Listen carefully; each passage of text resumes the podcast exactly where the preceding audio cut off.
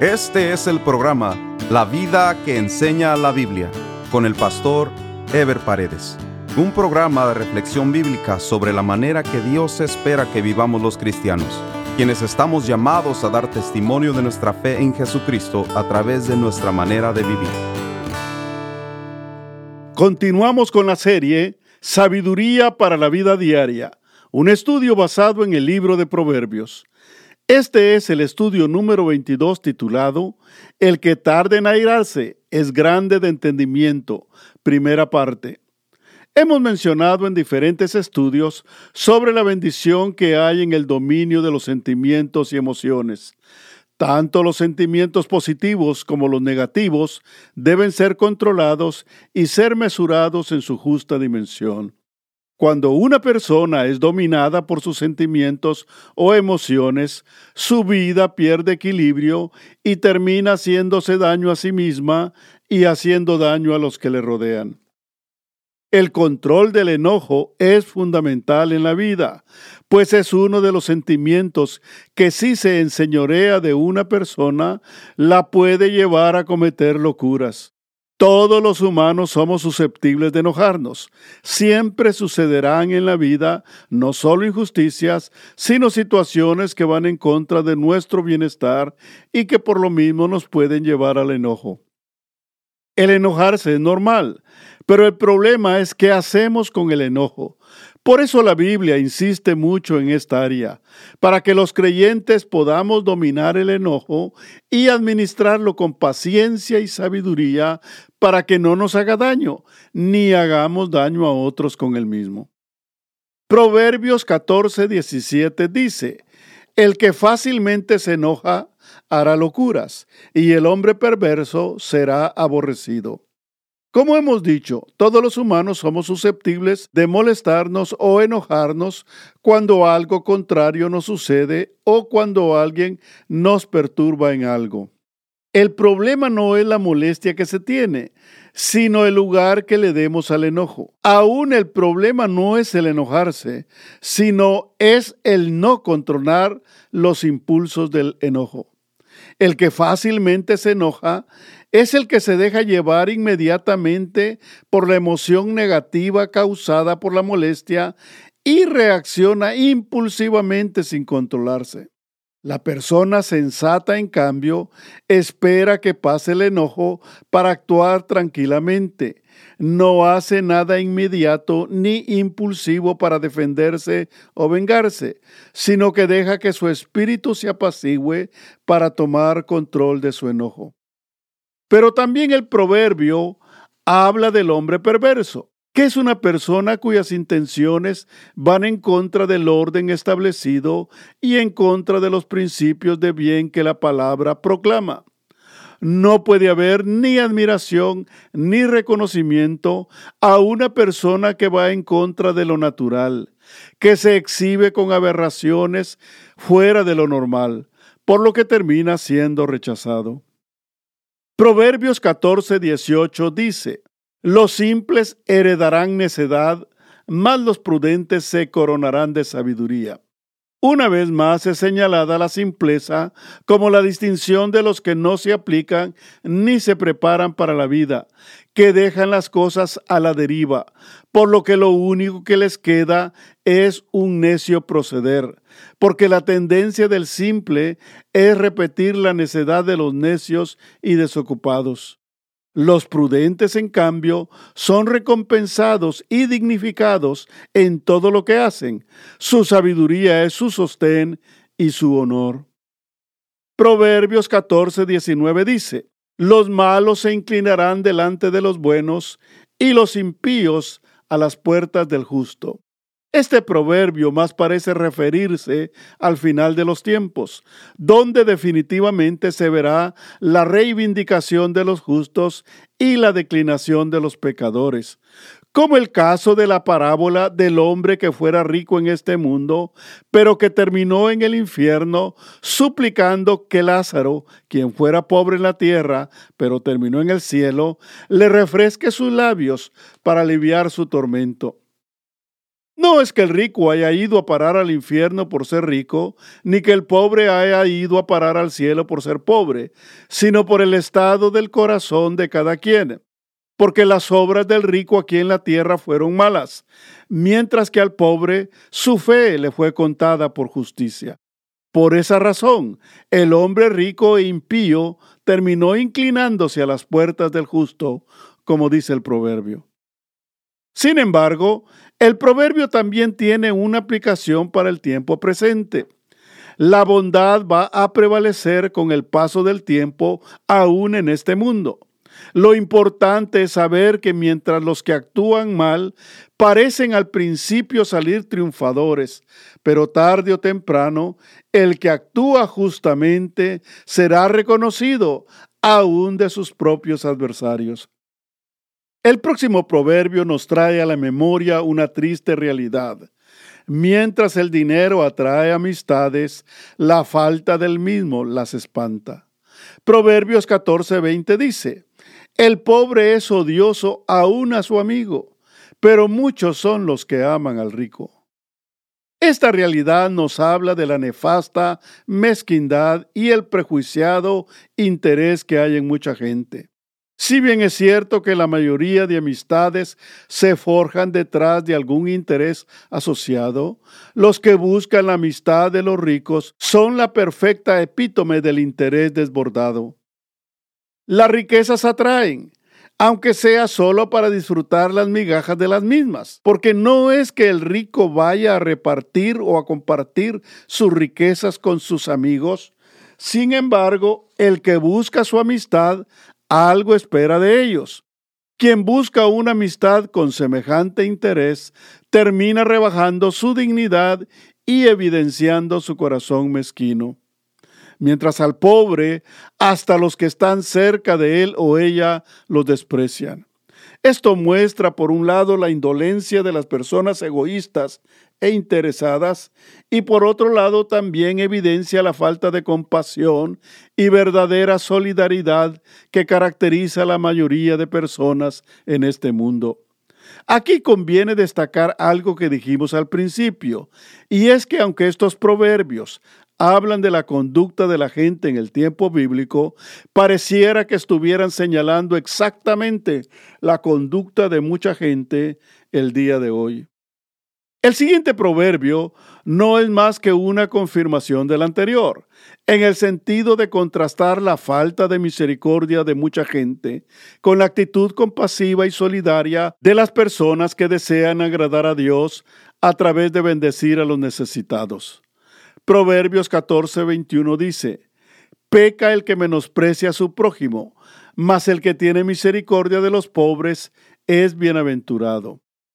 En este proverbio hay un pronunciamiento más enfático en relación a la actitud de despreciar a los demás, cualquiera que sea su condición, incluyendo la pobreza.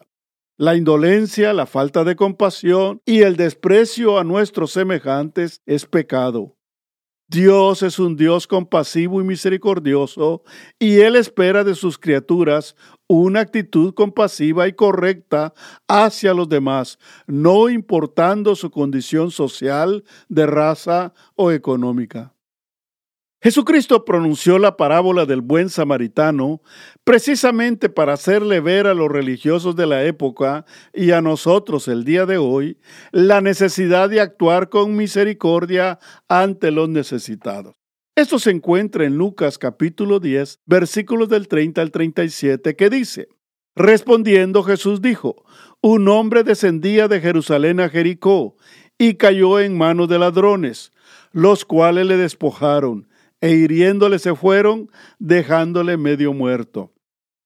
Aconteció que descendió un sacerdote por aquel camino y viéndole pasó de largo. Asimismo, un levita, llegando cerca de aquel lugar y viéndole, pasó de largo. Pero un samaritano que iba de camino vino cerca de él y viéndole fue movido a misericordia, y acercándose vendó sus heridas, echándoles aceite y vino, y poniéndole en su cabalgadura, lo llevó al mesón y cuidó de él. Otro día, al partir, sacó dos denarios y los dio al mesonero y le dijo, cuídamele, y todo lo que gastes de más, yo te lo pagaré cuando regrese. ¿Quién pues de estos tres te parece que fue el prójimo del que cayó en manos de los ladrones? Él dijo, el que usó de misericordia con él. Entonces Jesús le dijo, ve y haz tú lo mismo. La recompensa del que actúa con misericordia ante los pobres y ante los necesitados es su bienaventuranza. Esto habla de la condición de bienestar y dicha que rodeará al que es justo y misericordioso. Es importante indicar que la actitud compasiva y la disposición a la misericordia no tienen nada que ver con nuestra condición económica, porque el ser compasivo es una condición del corazón y el que quiere ayudar siempre tendrá recursos necesarios para hacerlo, porque dispone de un corazón compasivo. En este sentido, es interesante notar que el buen samaritano de la historia no era un hombre rico, era únicamente un comerciante que iba de camino a realizar algún negocio. No solo interrumpió su camino para atender algo que para él se le hizo más importante que su propio negocio, sino que le dejó al mesonero lo que tenía, que no era mucho, y luego le pidió que curara al herido y que él le pagaría de regreso lo que fuera necesario. Si hubiera sido rico, desde el principio hubiera pagado todo. Es indudable que iba a ser una transacción comercial de la cual recibiría dinero. Por eso al regresar estaría en condiciones de pagar lo que hiciera falta. La actitud de este hombre es un total desafío para los creyentes, porque muchos creen que el ser generoso tiene relación con la riqueza o la solvencia económica que uno tenga, cuando no es así. Ser generoso y ser compasivo, entonces, son actitudes que se forman por la gratitud que hay en nuestros corazones, por la obra de amor que Dios ha hecho en nuestras vidas y por las enseñanzas y ejemplos que hemos recibido de Dios. Proverbios 14:22 dice, ¿no hierran los que piensan el mal? Misericordia y verdad alcanzarán los que piensan el bien. Yerran es un sinónimo de se equivocan, como diciendo que los que traman el mal persiguen objetivos o propósitos que de por sí son desviados o torcidos. Es increíble que haya gente que se dedique conscientemente a la maldad, pero la realidad es que los hay, los que conciben la maldad primero en su mente y luego la llevan a cabo. Su motivación y su proceder nace de una actitud equivocada, pues los que piensan el mal maquinan en sus corazones el daño que quieren causarle a alguien. Sus mentes son reprobadas y nada de lo que hacen les produce ni bienestar ni satisfacción, pues ya tienen contaminados sus corazones y cauterizadas sus conciencias. Hagan lo que hagan, no prosperarán, pues su fin está ya determinado, como dice Salmos 37, 12 y 13. Maquina el impío contra el justo y cruje contra él sus dientes. El Señor se reirá de él, porque ve que viene su día. En cambio, los que piensan el bien son prosperados, porque los que piensan y hacen el bien se convierten en instrumentos de Dios en este mundo. Una persona que se dedica a hacer el bien será prosperada y honrada, constituyéndose en testimonio viviente del amor de Dios. Proverbios 14:23 nos presenta una verdad para meditarla en nuestro corazón, para no caer en palabras vanas que no producen nada bueno, ni a nosotros, ni a los que las escuchan. El proverbio dice así, en toda labor hay fruto, mas las vanas palabras de los labios empobrecen. La idea de una persona sensata es que su vida sea beneficiosa y productiva, una persona de bien piensa lo que hace y piensa lo que dice, precisamente porque quiere ser de bendición y no de estorbo. Sin embargo, cuando nos dejamos llevar por sentimientos o cuando no meditamos nuestra respuesta o nuestra reacción a algo que alguien nos ha dicho, fácilmente podemos caer en hablar palabras vanas. Si bien hay gente que no tiene ni sabiduría ni dominio propio, que hablan por hablar ya por costumbre, cualquier persona puede dejarse llevar y decir cosas de las que después se arrepiente. Proverbios 14:24 dice, Las riquezas de los sabios son su corona, pero la insensatez de los necios es infatuación. Este proverbio es muy similar al contenido en Proverbios 14, 18, pues habla de la dignidad y honor que lleva la sabiduría a los que la practican, mientras que a los necios su insensatez se convierte en una pasión. Infatuación es pasión irracional que llega a dominar a una persona, al extremo de quedar atrapado en ella. Qué triste y qué absurdo es vivir obstinado en una necedad, pues la misma tristemente anula el potencial de una persona. Proverbios 14:25 dice, El testigo verdadero libra las almas, mas el engañoso hablará mentiras. Este proverbio tiene relación con Proverbios 14:5, que habla del testigo falso y el testigo verdadero. En Proverbios 14:5, el énfasis está en el daño que puede causar el testigo falso, mientras que aquí el énfasis está en el bien que produce el testigo verdadero. No hay como vivir en la verdad y deleitarse en la misma, porque una persona que habla la verdad va a ser de bendición para otros.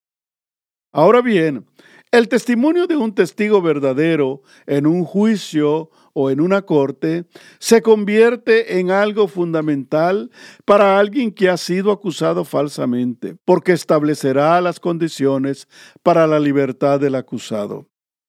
Los siguientes dos proverbios vuelven a recargar el valor de las bendiciones que produce el temor de Dios en la vida de una persona. Proverbios 14, 26 y 27 dice, en el temor de Jehová está la fuerte confianza, y esperanza tendrán sus hijos. El temor de Jehová es manantial de vida para apartarse de los lazos de la muerte. El primero de ellos se refiere a un aspecto que es esencial para la vida, pues todos en este mundo necesitamos tener un fundamento que nos dé seguridad, algo de lo que nos podamos agarrar en medio de las tormentas de la vida.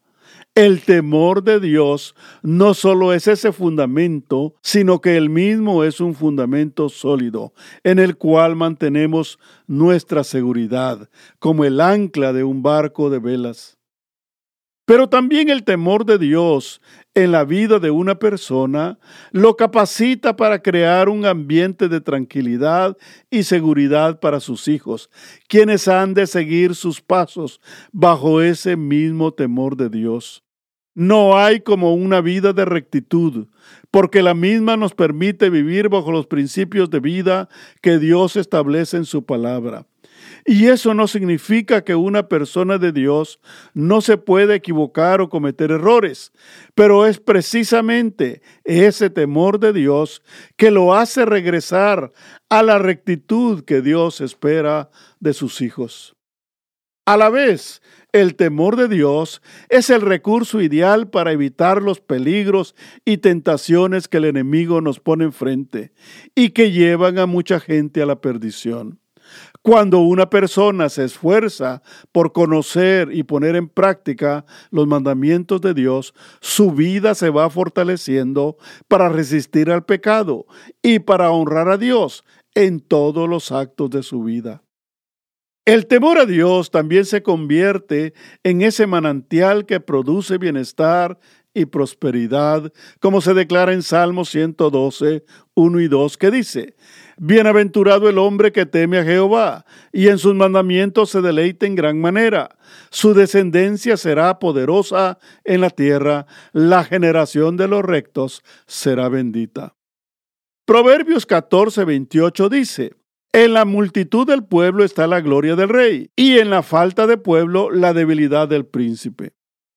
En la lógica humana, el poder y grandeza de un rey o de una nación está en lo grande de su población y de su ejército, mientras que un pueblo pequeño es débil. Este sería el pensamiento si lo interpretamos literalmente.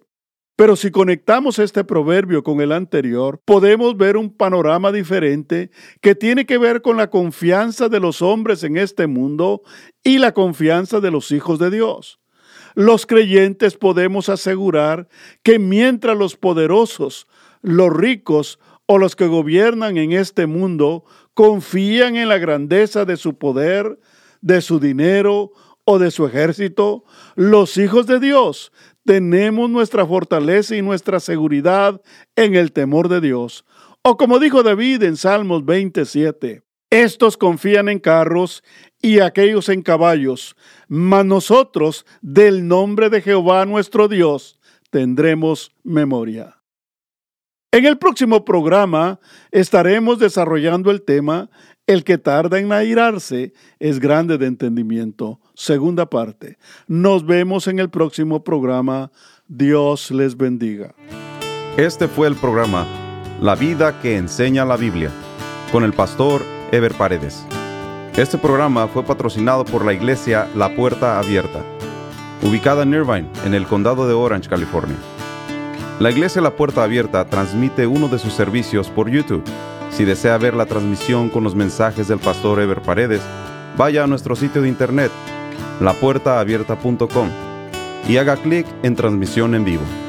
O directamente a YouTube y escriba LPA en vivo, los domingos a las 10.30 de la mañana. Si desea mayor información, escriba al correo electrónico info arroba lapuertaabierta.com.